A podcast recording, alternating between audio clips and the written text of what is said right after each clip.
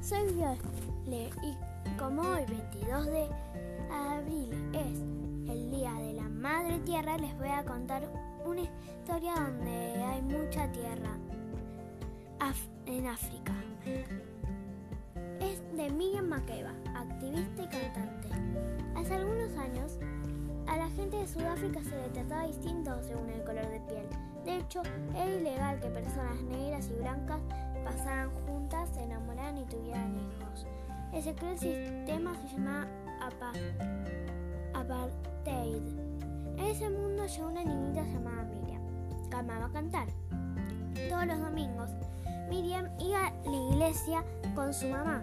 Estaba tan desesperada por cantar en el coro que cada vez que podía se escabullía al fondo de la iglesia durante los ensayos. Cuando creció, Miriam grabó más de 100 canciones con su banda musical de mujeres, The Skylarks.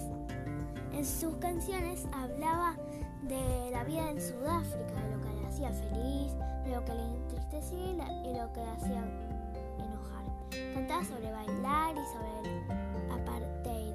La gente adoraba sus canciones, sobre una llamada Pata Pata, que fue su mayor éxito.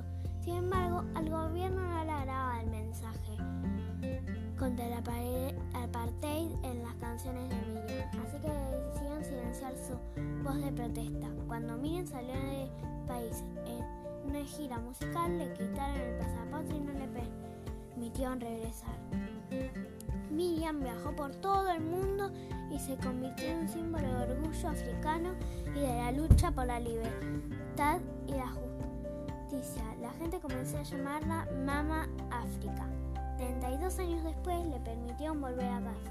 Al poco tiempo, el apartheid fue derrotado finalmente. Ella nació el 4 de marzo de 1932 y falleció el 9 de noviembre de 2008. Nació en Sudáfrica. Bueno, les voy a contar otro cuento feminista próximo podcast. Adiós.